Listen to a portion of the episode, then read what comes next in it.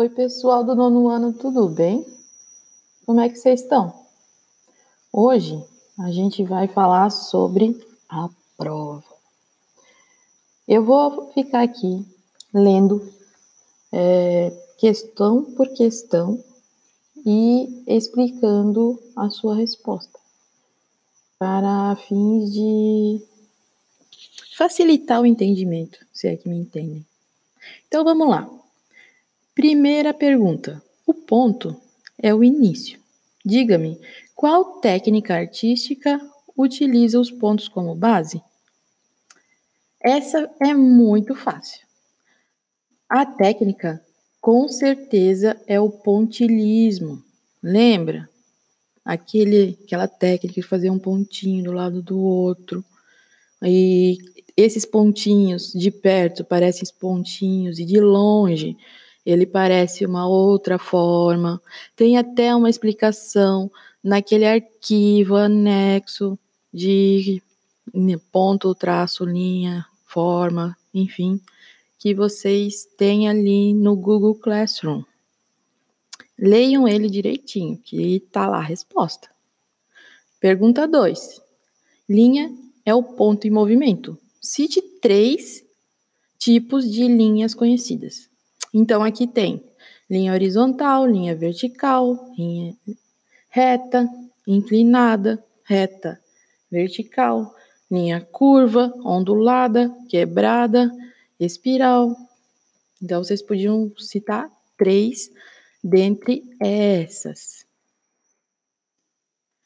A pergunta 3 é: cite o nome de seis formas que você desenhou no seu caderno. Eu vi que várias pessoas desenharam vários tipos de formas diferentes, o que eu adorei. Mas como são só seis formas, ali tem um exemplo de quadrado, círculo, cubo, pirâmide, triângulo, cone, paralelepípedo, etc. A imaginação de vocês é o que contava aí, tá bom? Na pergunta 4, era uma múltipla escolha. E tinha até uma imagenzinha ali. De acordo com a imagem, como podemos definir essa organização do círculo cromático? E de acordo com o que vimos até agora. Naquele arquivo de cores que está em anexo, tem essa paleta pequenininha e um nome embaixo. O nome era cores análogas. E aquela imagenzinha é da a imagem com a cor amarela, laranja, vermelha. Ali, todas juntinhas. A pergunta 5, daí, é, de acordo com a imagem, como podemos definir essa organização do círculo cromático, de acordo com o que vimos até agora, que é aquela amarela e a roxa, são cores complementares, aquelas cores que, se colocadas uma do lado da outra, fazem um choque de visão tão grande que uma destaca a outra. Que a gente já falou em sala também, meus queridos. E a seis. De acordo com a imagem ali, que tem aquela meia-lua com vários tons de verde, roxo e azul, são as cores frias. Então, quando você clica ali em cores frias, você acertou. 7.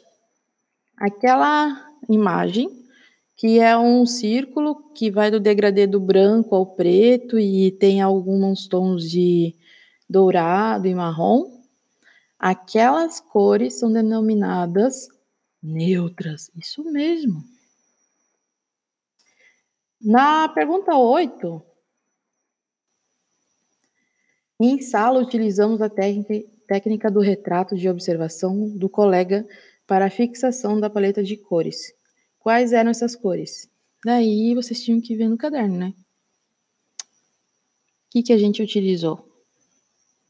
Fria quente, análogas. O que, que era? Deixei aberto para vocês aí. Na pergunta 9. Quais são as cores que não podem ser obtidas por meio da mistura de outras cores, ou seja, cores puras. Ali, ó, cores puras já está dando dica para a próxima pergunta. Então, se você responde cor primária na 9, que é a resposta certa, na 10 você já se toca que ah, qual é a denominação utilizada para chamar as cores que são criadas a partir da mistura de uma cor pura com uma cor secundária? Quer dizer que é uma primária e uma secundária, resultando no quê? Numa cor terciária. Então, é essa a resposta, tá bom? Cores terciárias. E é isso aí, a revisão aconteceu. Espero que estejam bem usem máscaras, não saiam de casa, lavem as mãos, tá bom? Beijinho, tchau!